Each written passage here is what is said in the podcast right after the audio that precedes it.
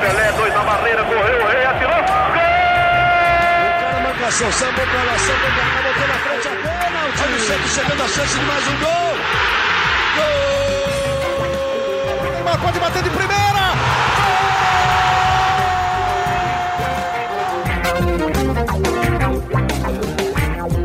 Um orgulho que nem todos podem ter. Sejam muito bem-vindos, sejam muito bem-vindas a mais uma edição do podcast de Santos.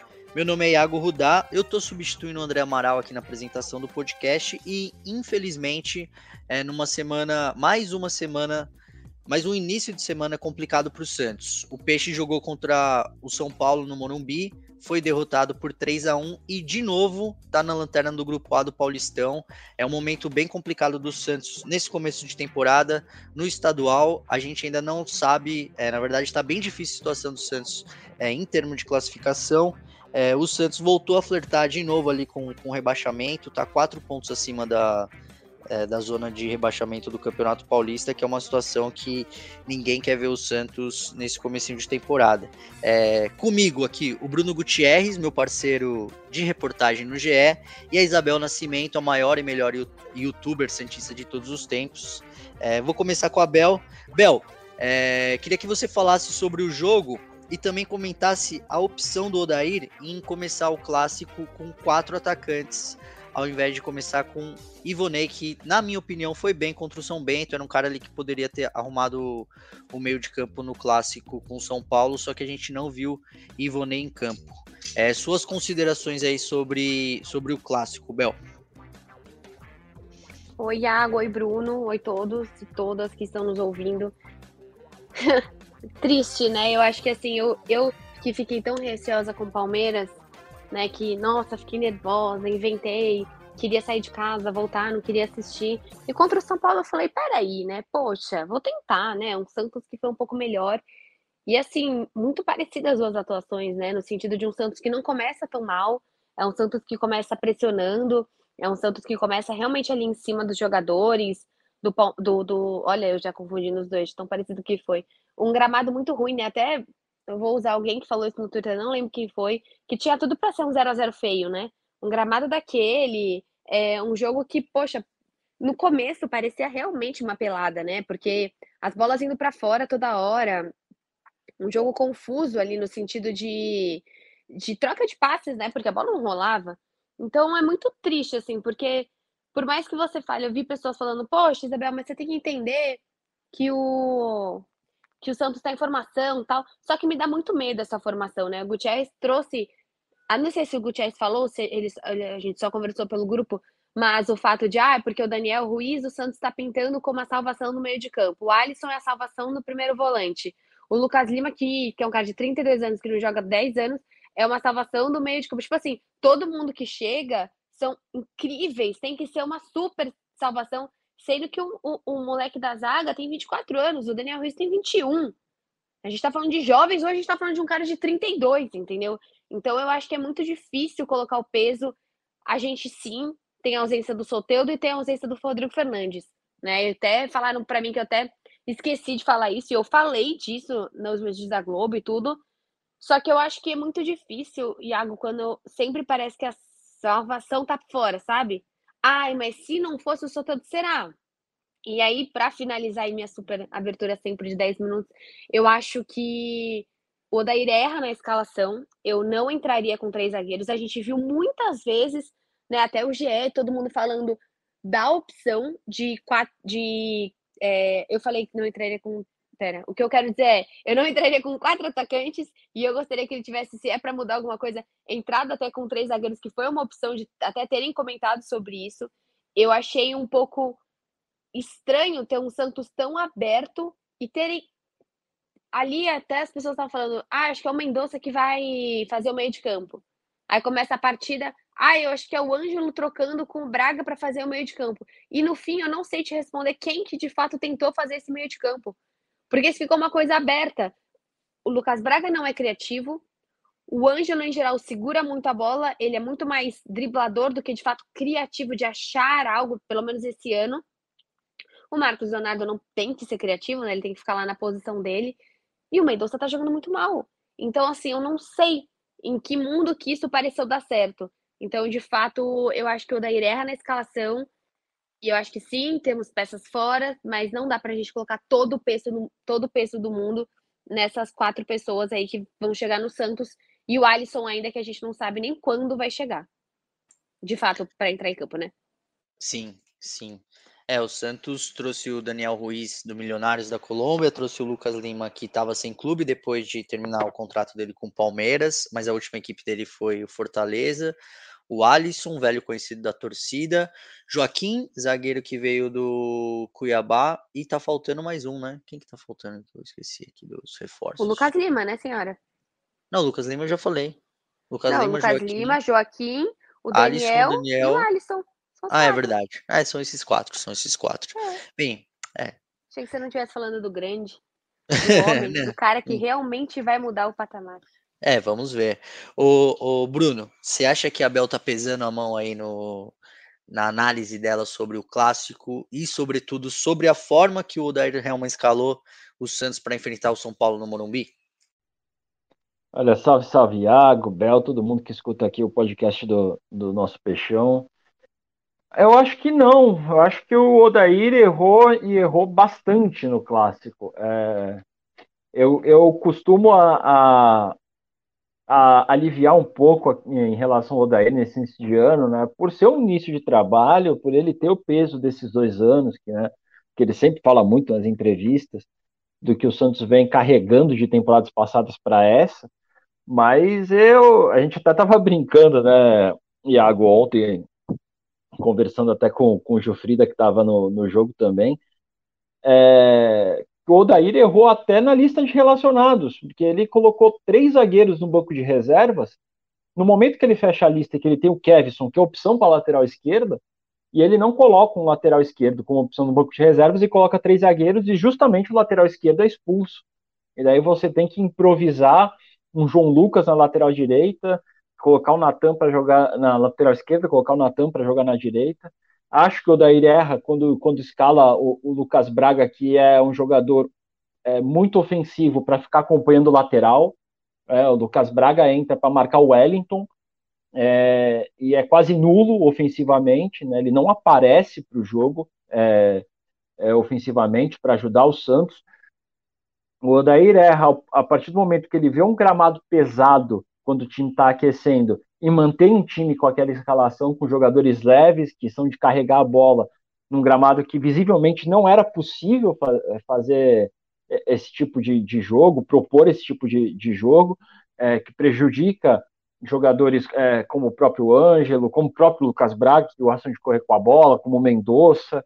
Mendonça é um caso à parte, né, porque vem muito mal e independente do clássico, da chuva, do campo molhado ou não. É, mas, por exemplo, o Ângelo estava tentando carregar a bola no lado direito do ataque do Santos, onde o campo estava mais pesado e mais encharcado. Então a bola parava. O João Lucas tentou fazer isso e a bola também parou. É, do outro lado esquerdo, o Mendonça, é, a bola estava correndo demais. Daí o Mendonça deu um tapa na bola para sair da marcação. A bola foi parar lá no Rafael, no goleiro do São Paulo. Então o Santos também, é, os jogadores também erraram a, a partir do momento que eles não assimilaram muito bem é, qual seria o jogo, que seria o jogo de lançamento, de briga é, para escorar uma bola nessa uma cabeçada e parar lá dentro do gol e tentar finalizar. É, tentou fazer isso com o Marcos Leonardo um pouco. É, o Marcos Leonardo deu um chute perigoso, depois, ainda no primeiro tempo, criou a jogada por chute do Mendonça, mas foi muito pouco né, em termos ofensivos. Mas errou demais. Então, assim, se é um jogo que é para ser brigado, você não precisa sacrificar Ângelo, Lucas Braga, e outros jogadores que são leves, que gostam de correr com a bola. Você coloca jogadores para brigar, você coloca um Lucas Barbosa ali no meio para trombar, você coloca um Juan Seco, como ele colocou depois no segundo tempo, um Raniel da vida, para brigar por essa bola no alto e para conseguir ter alguma vantagem sobre, sobre o São Paulo. Que o São, e o São Paulo entendeu muito rápido, né? É, qual era a proposta do jogo, como ia se dar bem, e chegou bem rápido aos dois gols na bola aérea, jogando a bola para a área é, lógico que a defesa do Santos contribuiu bastante para o São Paulo chegar aos dois gols, né? Porque o primeiro, o primeiro gol é uma falha de marcação que deixa o Caleri sozinho, o João Paulo sai muito mal do gol. E o segundo gol, o Lucas Pires é assim inexplicável. Uma bola que está em cima da linha e o cara coloca o cotovelo na bola, num lance que não ia mudar nada, só prejudicou mais ainda o Santos, né? Porque tem que buscar um placar adverso de, de dois gols com um jogador a menos. E daí no segundo tempo piora mais ainda com aquela entrada totalmente desnecessária do, do João Lucas, que, que só acerta a, a perna do Caleri, e aí joga qualquer tipo de, de ambição do Santos na partida é, pelo ralo. Mas acho que pesa muito pelas escolhas que o Dair fez, é, tanto para relacionados, para quem colocar em campo, para como mexer.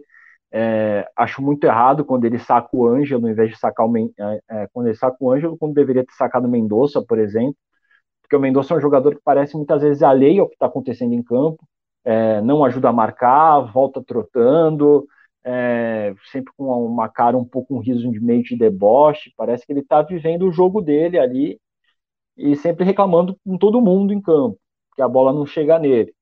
Mas aí a bola chega nele e também não faz muita coisa.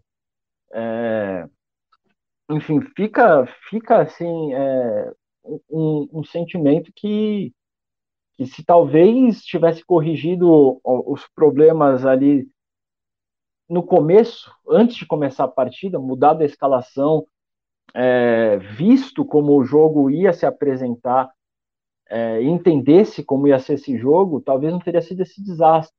Talvez o Santos poderia ter sido até mais agressivo. O Santos começou um pouco melhor que o São Paulo, mas o São Paulo rapidamente entendeu é, como deveria se portar em campo e o Santos demorou 35 minutos para entender que o, o, jogo seria aquele, de, de brigar pela bola, de, de ser no, na trombada, de chutar de fora da área, principalmente, porque a bola molhada, o campo molhado, poderia dar um rebote, como o Rafael quase deu no, no chute do Marcos Donato logo no começo do jogo, mas o Santos demorou para entrar nesse jogo, e quando entrou já já estava tarde demais, né? 2 a 0 com um jogador a menos, e depois do segundo tempo, né, como o próprio Odair Ramos falou na, na, entrevista coletiva, quando perde o segundo jogador, aí não tem análise né, de nada, aí já já está tudo indo por água abaixo mesmo.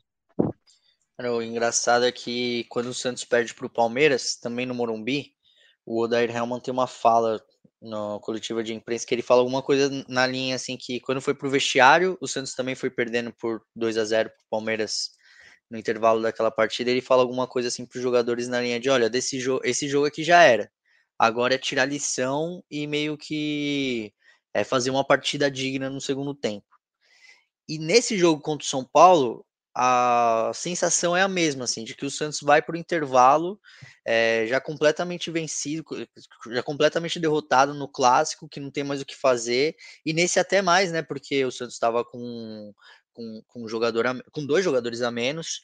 É, se já é difícil tirar dois gols fora de casa num clássico, com dois a menos, então é tarefa impossível. Só que essa está sendo é, a constante do Santos nos clássicos. Bel, é, a gente está falando, evidentemente que a gente está falando sobre os problemas do Santos, que a equipe não está bem, que o Odair escalou mal, mexeu mal, que o time não está concentrado por conta das expulsões, a gente até vai falar sobre isso, é, mas dá para tirar pelo menos alguma coisa de positivo do que a gente viu do Santos em clássicos nessa temporada? É, tem alguma coisa de positivo que a gente viu contra o Palmeiras e tem alguma coisa de positivo que a gente viu contra o São Paulo? Olha, eu acho que positivo é sempre quando o jogo acaba, né? Mas brincadeiras à parte, tragédias à parte. Ai, é, até um tweet que é, vou ser mais trágica, né? Se não me engano, foi do Gilfrida falando que é a segunda vez que o Santos, no mesmo jogo, no mesmo clássico, né? Em um clássico, acaba terminando a partida tirando um atacante para colocar um zagueiro. E como isso é triste, né? Como isso é realmente uma desistência de já que eu tenho certeza que eu não vou conseguir fazer nada, pelo menos eu não vou sair daqui com algo histórico.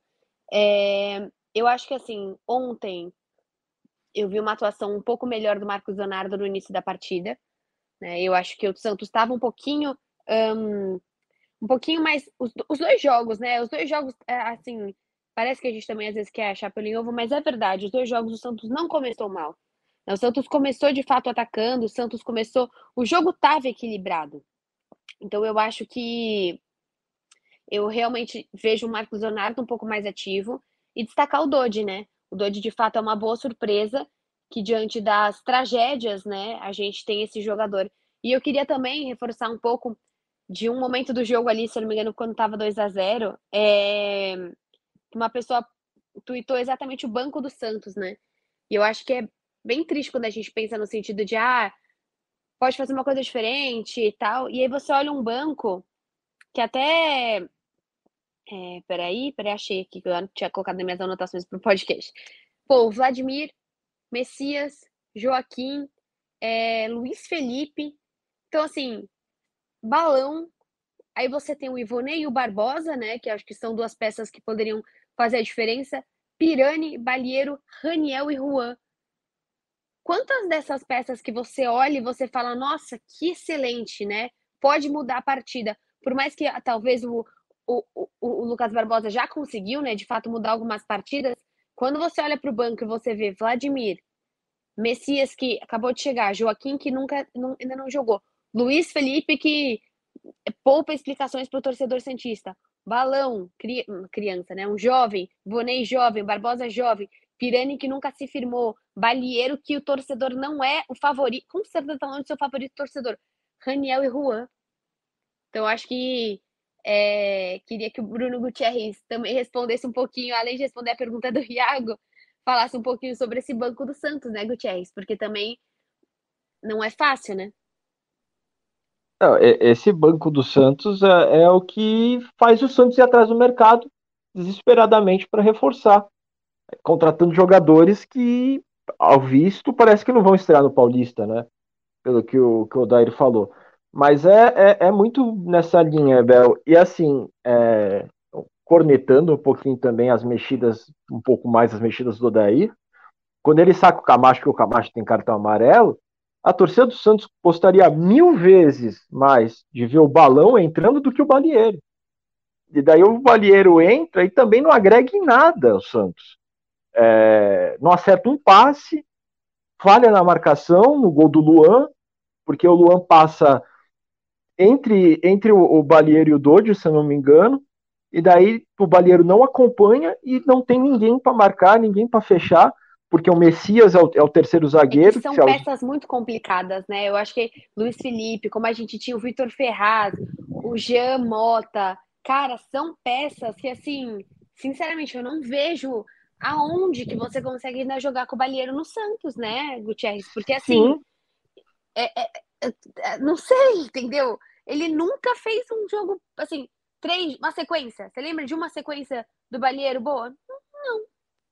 Não tem como. E assim, a, daí no gol do Luan, por exemplo, quando o Luan passa pelo Balieiro, quem poderia vir, já que você tinha o Bauerman fechando a esquerda e o Maicon fechando a direita ali, segurando Caleri, é, Galopo, enfim, quem, quem tivesse por ali, quem tinha que pegar essa, essa bola do Luan e fechar era o Messias. Só que o Messias é o zagueiro mais lento do elenco do Santos. É mais lento até que o Luiz Felipe.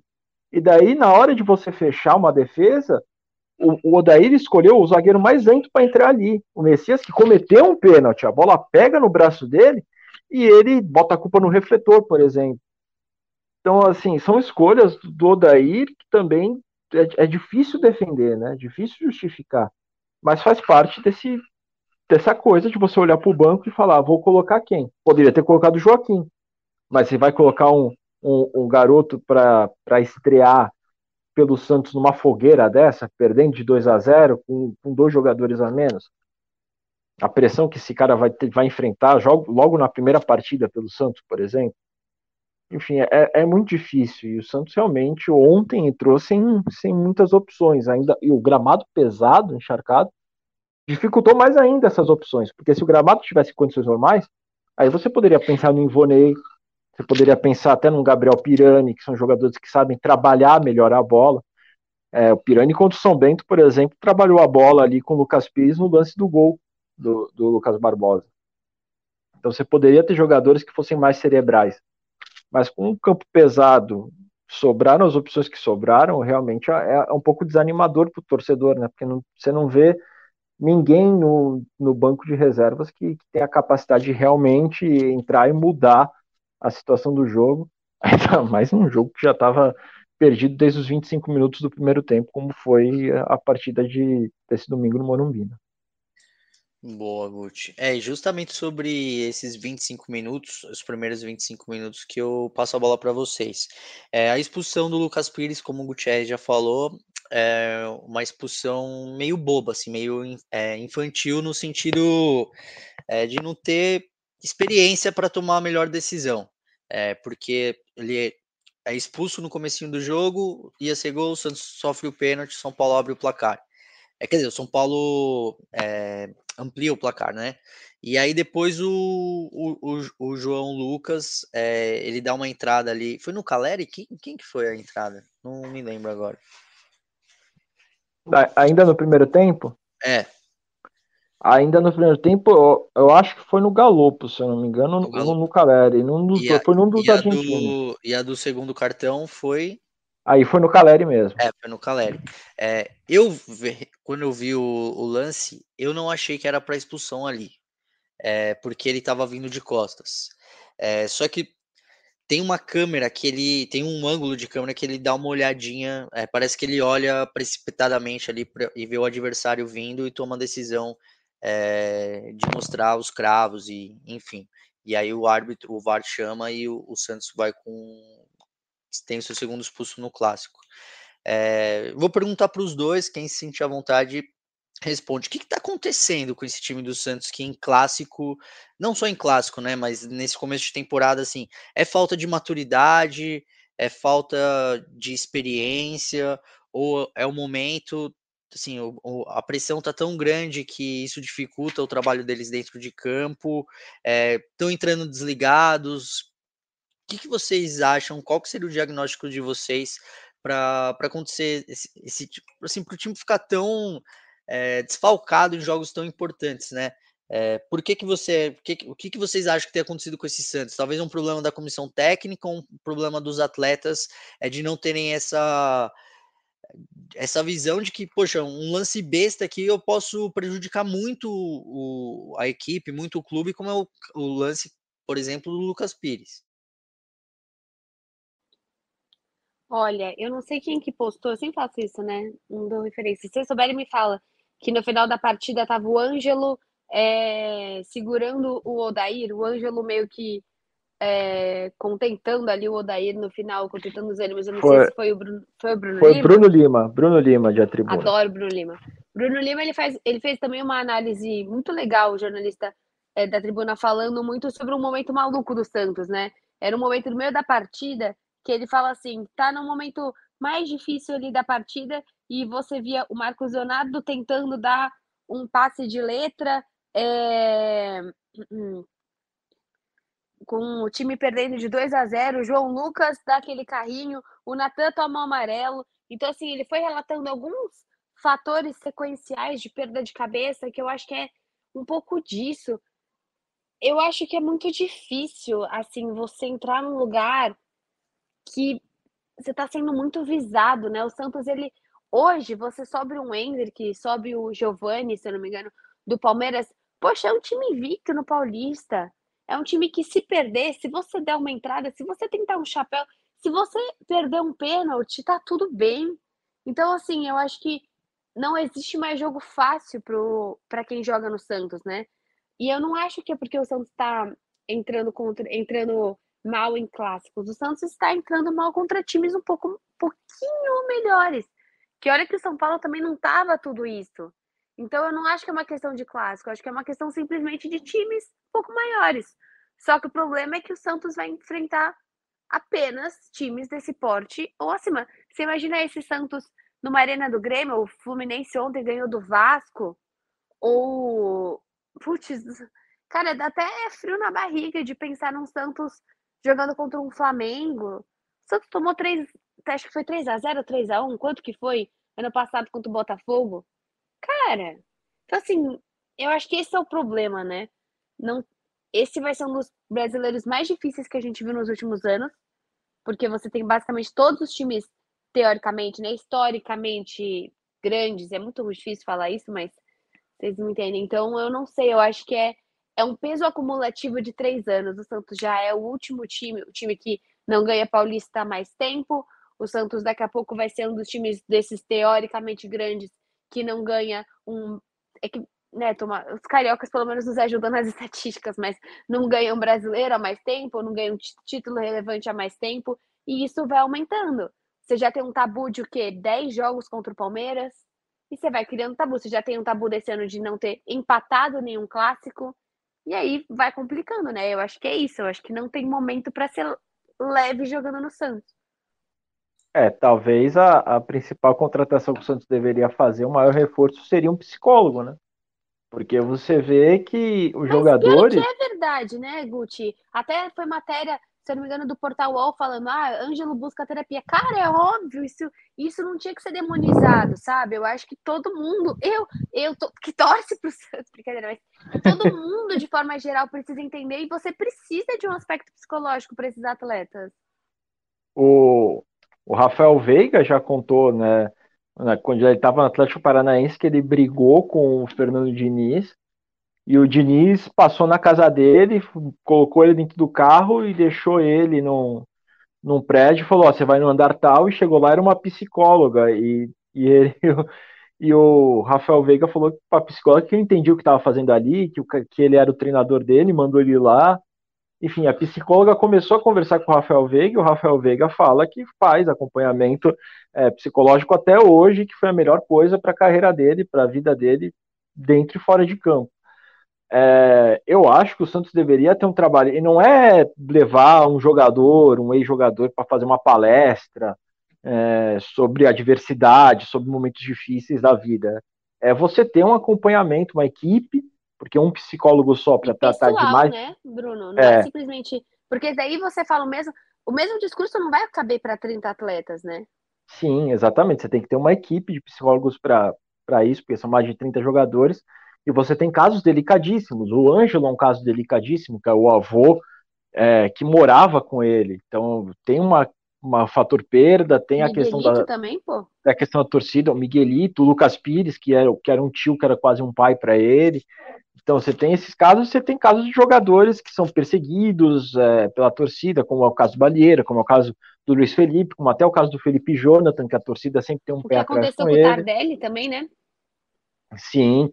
Então você tem uma série de situações que ocorrem dentro do Santos que esses jogadores, é, querendo ou não, acabam levando para dentro, dentro de campo. O, o, o Felipe Jonathan sabe que se ele entrar, der um, dois, três é, tentativas de passe, lançamento errado, já vai começar a cobrança em cima. É diferente se o, se o Marcos Leonardo chutar três bolas para fora e o Raniel chutar três bolas para fora, quem vai escutar mais é o Raniel. Então, assim, você tem jogadores ali que você precisa ter o acompanhamento, esse cara precisa estar tá bem da cabeça também, e isso não quer dizer que a pessoa é louca, né? Mas tem que estar tá concentrado no jogo, é, alheio a, a esses outros problemas para focar no trabalho dele e desempenhar o, o melhor possível. E eu vejo muito do, do time do Santos acontecer isso. É, eu sempre falo que o, o, o time do Santos treme, ele não é tremer de ter medo de, de sabe, de, de ter medo de encarar um clássico, de enfrentar o Palmeiras e São Paulo. É temer no sentido que vai tomar o gol, e, e quando tomar o gol, é um time que sente o, o gol, que não tem a capacidade de, de reação, como o próprio é, Gilfrida colocou na, na, análise do jogo de hoje. É, análise que saiu hoje, né, sobre o jogo de, do último domingo. Então falta falta alguma coisa na parte é, médica, psicológica, para auxiliar esses jogadores a superar essa má fase. Não vai ser só o Odair fazendo palestra motivacional e, e passando vídeo e treinando, que talvez vá resolver isso. É preciso também ter uma atenção com esses jogadores, principalmente os, os que são mais cobrados, que são também os que acabam sentindo mais. E nada leva a crer que a cobrança vai cessar, né?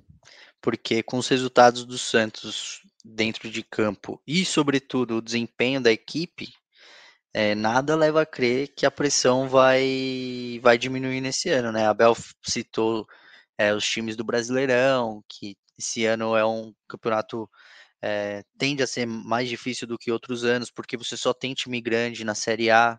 É, o Santos está reformulando o elenco em meia, no meio da temporada.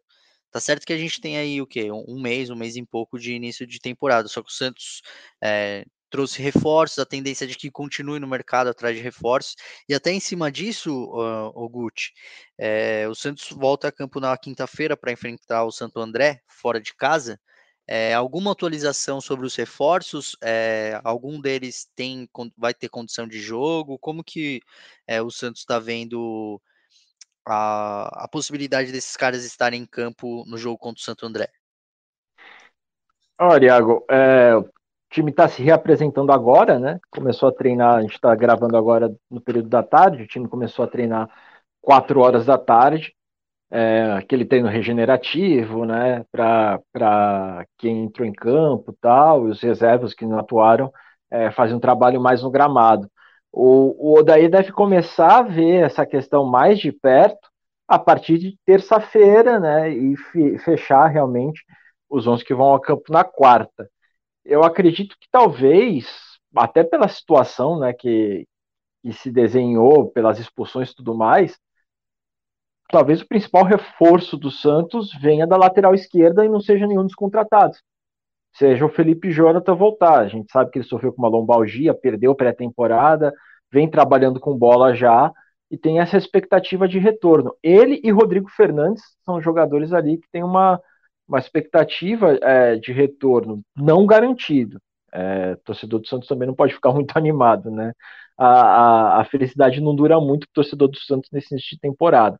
Mas eles estão trabalhando, estão se recuperando e sempre tem essa expectativa. É, Joaquim é um cara que já está pronto, estava jogando pelo Cuiabá, pode entrar a qualquer momento que o Odair precisar. É, Lucas Lima, Daniel Ruiz são jogadores que estão fazendo um recondicionamento físico porque não tiveram pré-temporada. É, o futebol colombiano ainda estava no seu início de preparação, ainda não, não, começou a valer as coisas. Então o Milionário estava meio parado. O Daniel Ruiz precisa é, entrar com ritmo para não se lesionar, como aconteceu com o Rodrigo Fernandes, que, que por força da necessidade teve que voltar antes e acabou se machucando. O Lucas Lima do mesmo sentido. O Lucas Lima estava fazendo jogos treinos aqui com um time de, de veteranos, né, jogando até contra a Portuguesa Santista, em jogo treino e tudo mais. Só que uma coisa é você estar tá parado e tá, disputar um jogo treino lá com os veteranos, tudo. Outra coisa é você ter um ritmo de jogo a, a nível de competição. É, então o, o Odair está tá levando isso com calma. além disso, a gente está pensando num, num Alisson que é até o final do ano. Agora, você me fala que você contrata um cara para três meses que não tem ritmo, você está rasgando 100 mil? É, é o que. Porque daí é, para mim não fecha a conta. É, é a impressão que eu, que eu tive, viu, Bel? É a impressão que eu tive, porque pa, aí parece que fica assim: contratamos só para a torcida parar de reclamar que não chegaram reforços.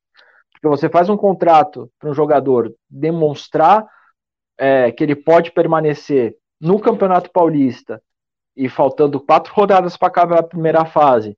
Você pergunta para o treinador sobre esse reforço, o treinador fala: não sei se poderei contar com ele nessa primeira fase.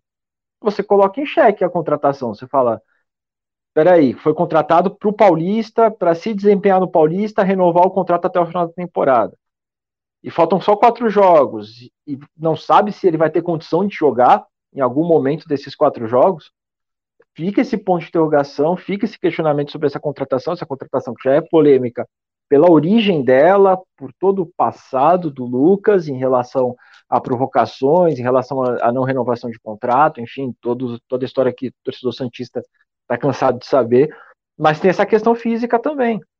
E fica realmente esse ponto de interrogação eu fiquei com mais dúvidas do que respostas quando o Odair foi questionado sobre isso, quando o Odair responde.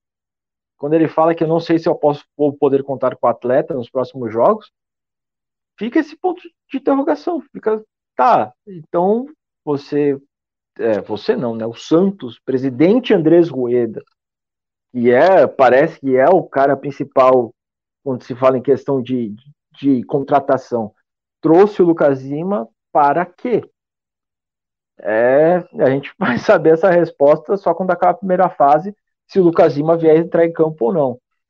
Mas fica mais uma cobrança em cima do presidente também, é, que ao o grande responsável, né, é, por esse elenco, por essa montagem de elenco, né, ele que toma as principais decisões, ele que tem a caneta, ele que centraliza muita coisa, e vai ficar também para o presidente essa, essa cobrança, né, do porquê trouxe o Lucas Lima se faltam tão poucos jogos e se ele ainda não está 100% para poder jogar. Ô Bel, em cima desse gancho, é, tá claro que o Lucas Lima não tá 100% para jogar. Agora, é, como que de fato está a condição física dele, por enquanto é um mistério, até que ele falhe, ou até que o Odair ou alguém da, da comissão técnica do Santos seja é, muito claro sobre isso. Né? No, na quinta-feira da semana passada, um dia depois do jogo contra da vitória contra o São Bento, eu e o Gilfrida, a gente estava lá, o, o, Lucas Lima ele fez o aquecimento com fez o aquecimento, fez uma primeira parte do treino com o restante do elenco, só que aí quando o treino ficou mais pegado, quando o Odair fez um coletivo ali em campo reduzido, tal, com os reservas, o Lucas Lima não participou, ficou com o Felipe Jonathan é, num campo ao lado fazendo um, um trabalho ali de, de tiro, é, alguns circuitos, enfim, um trabalho de preparação física. Mas a minha pergunta para você é a seguinte, Bel, é, nona rodada do Campeonato Paulista, o Santos está fora da zona de classificação para o mata-mata, é, e o Santos está a quatro pontos. O Santos tem quatro pontos de vantagem para a Portuguesa, que hoje é a primeira dentro da zona do rebaixamento. É, você arriscaria o Lucas Lima ou o Daniel é, para esse jogo contra o Santo André fora de casa, ou melhor esperar, independentemente da situação é, complicada que o Santos está no Paulistão? Então, é que o problema é que é, eu não sei. O, o Santos hoje ele é, são muitos testes, né? Não é que tipo, nossa, você vai tirar a sua certeza para colocar o Daniel. Quem que é a certeza, né? Sendo que até hoje o Santos não tem um meia. O Santos não se firmou ainda com o meia. Hoje o Santos está começando a firmar o seu esquema mais ou menos com o Sandro e com o Dodge, que eu acho que são atletas que estão performando um pouco melhor, até, até em momentos ruins, né? O Sandro também não fez um jogo tão ruim contra o Palmeiras. Mas o Santos ainda não tem esse meia, então eu não acho um grande problema. Eu vejo a questão do, do Lucas Lima exatamente como a gente está falando, do porquê que trouxe, se não é para jogar, então eu acho que tem que jogar sim. Se você vai querer entrar com o Ivonei, que pelo menos jogou uma partida, mas precisa pôr para jogar sim. Eu acho que o Santos não pode ter margem para cair e já tem uma margem gigantesca para até cair dar dois no Paulista. Então, como nada é, é, é firme no Santos, né, por mais que você tenha o, ah, nossa, o Michael e o Bauerman se fosse um momento do ano passado, a gente falava, não, não troca por nada, não faz sentido colocar o Joaquim agora, mas talvez faça. Então eu acho que sim, eu acho que é um jogo para se testar. Não para você fazer uma loucura, eu acho que não entraria novamente com quatro atacantes nem nada disso, mas eu acho que se está treinando bem, né, se faz sentido colocar agora. O Daniel já é uma questão diferente, é uma questão mais longa, né? Não é igual o Lucas Lima. Agora, é o que a gente trouxe do Lucas Lima é isso. Se você trouxe, se a gente está falando de um contrato de três meses, você tem que pôr para jogar. Boa, Bel, tô com você nessa. Eu acho que é, quem tem que correr o risco agora é o Lucas Lima, né? É, não mais o Santos, que já correu o risco de trazê-lo por conta é, da reprovação da torcida, do passado dele com o clube. É, enfim, eu acho que o Lucas Lima tem que jogar. É, o Santo André é o, é os, hoje, com oito rodadas disputadas, é, tem a sexta melhor campanha do Campeonato Paulista, 13 pontos ganhos em oito partidas, quatro vitórias, um empate, três derrotas. Só que o Santo André ele não está na, na zona de classificação do grupo D, que é o grupo que tem o Palmeiras como cabeça de chave e é o grupo a, que, que, tem os clubes com a pontuação mais alta ali na briga pela, pela vaga no mata-mata, que é Palmeiras com 20, São Bernardo com 14 e Santo André com 13. Ou seja, esse jogo do Santos, é, o próximo jogo do Santos é dificílimo. Outra partida dificílima é, para o Santos de Odair Helman. O jogo é fora de casa no Bruno José Daniel quinta-feira, dia 16, às 7h30. É, estamos confiantes para esse jogo no Bruno José Daniel ou vai ser de novo um Deus nos acuda? Bom, não sei se você perguntou para mim ou para o Guti, mas a gente, para mim, assim, não teve confiança em nenhum momento. Assim, acho que no máximo, talvez, um pouquinho depois do jogo contra o Mirassol, porque ganhou no final, mas depois acho que dificilmente a gente entrou em qualquer partida confiante. E para você, Guti? Olha, é, Iago, eu, eu pude acompanhar uma partida. Eu já acompanhei trechos do Santo André, mas uma partida inteira do Santo André contra o time meio que B do São Paulo, no Bruno José Daniel até. É, há uma semana atrás, mais ou menos, duas semanas atrás. É, o time do Santo André, apesar da pontuação expressiva, 13 pontos, não é nenhum, nenhum time assustador, assim, não é uma máquina. Eu, eu vi o jogo do São Paulo mesclado no Bruno José Daniel com amplo domínio do São Paulo. São Paulo dominou as principais ações ofensivas e só sofreu mesmo quando tiveram erros defensivos do São Paulo, como, como por exemplo, quase entregaram um gol é, para o Gerson Magrão, o Orihuela conseguiu salvar é, o São Paulo, evitar o pior ali, e o São Paulo conseguiu chegar ao gol de cabeça no final da partida e ganhar, e ganhar o, o duelo. Mas o São Paulo teve muitas chances de, de, de, conseguir chegar a esse gol. O goleiro Lucas Frigeri estava numa, numa tarde inspirada, salvou o São Paulo algumas vezes, e o São Paulo também, né? É, é, oscila demais e muito fraco né, nesse sentido ofensivo, né, de finalização. Então eu vejo uma partida ganhável até para o Santos, apesar que, que pese esse, esse, esse, essa campanha do Santo André, né, nessa primeira fase do Paulista, não é nenhum time assustador, nenhum time que você vá, vá ter medo de, de enfrentar, medo de ir para cima e, e, sofrer o gol. Eu acho que o Santos tem condições de, de conseguir ganhar essa partida sim. E qual, então, qual que é seu palpite para o jogo, Guti? Olha, se o Santos jogar com meia, né, como até o, o, o Noronha, o Felipe Noronha gosta de falar, né, ter uma alma no meio campo, como foi o Ivonei contra o São Bento, é, eu acredito que consegue ganhar por, por um 2 a 0 né? Se conseguir trabalhar a bola, se não tiver um gramado, que nem estava no Morumbi, por exemplo, acho que consegue ganhar por 2 a 0 E o seu palpite, Bel? Nossa, acho que o Bruno tá muito ousado. Tá mesmo, hein? Eu achei também. Eu já vou dar meu palpite. E aí eu comento Cara, tudo eu tô bem desanimada. Eu vou no 1x0 no máximo. 1x0 pro Peixão. É, não posso, é contra o meu contrato. Porque eu não posso, de alguma forma, ganhar com qualquer coisa que é, tenha relação com o Santos perdendo, entendeu? Eu acho que eu. Por isso que eu tenho muito problema com qualquer coisa que você tenha que apostar aqui. Sabe, tipo cartola, essas coisas, eu odeio isso. Porque eu não quero torcer pros outros times. Eu fico tensa. Sim. Terrível. Sim, eu não quero é uma... jamais querer ganhar num palpite que eu peça pro Santos não ter. que eu queira que o Santos não ganhe. Esse é um, esse é um excelente valor, o, o Bel. É, gostei disso daí, porque assim, por mais que você ganhe, você tá perdendo, né? Não tem como, cara. Exatamente. Como. Tipo assim, apostar no jogo Santos e Palmeiras. Qual é a chance de eu apostar? Qual é a chance? Porque assim, eu vou perder dinheiro porque eu não vou apostar no Palmeiras. Só que eu sei que não vai ganhar. Sim. Não, então é melhor ficar zerada, né? Se não aposta. Exato, e aí apostar. Fica só com a sua decepção caso o seu time do coração venha a perder, né? Que é, nesse caso era uma coisa meio que esperada, né? É, mas é, enfim. Eu acho que você pode fazer boas apostas para você, por exemplo. Eu apostei que se o Santos empatasse, eu ficava um ano sem comer doce. Logo, se ganhar, eu fico feliz. Se, se empatar, eu fico feliz. E caso isso não aconteça ou aconteça, eu ainda faço bem pro meu corpo, entendeu? É esse tipo de aposta que faz sentido. Justíssimo, justíssimo. Bem, eu vou apostar no empate. E eu vou não apostar no empate. Eu vou dar até o resultado para vocês: 0 a 0 No Campeonato Paulista, a gente tem muitas equipes que fazem poucos gols. O Santos é uma delas e o Santo André é outra delas.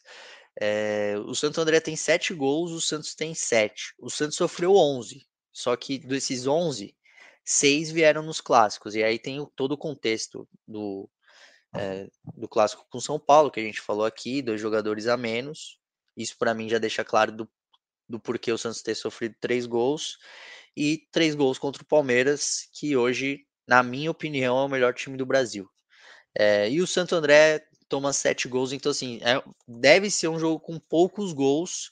É, eu vou no empate, só que eu, ao contrário do Gutierrez, é, que está um pouquinho mais animado, eu acho que esse jogo vai ser bem complicado para o Santos.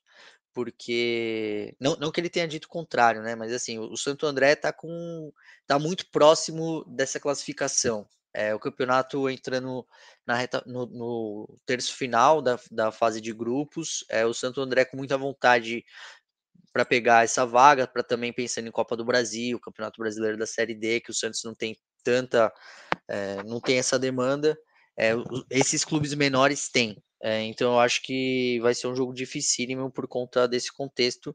E eu vou no empate sem gols, 0 a 0 é, só que se o Santos ganhar, é, vai ser, eu acho que se o Santos ganhar, vai ser uma vitória gigantesca.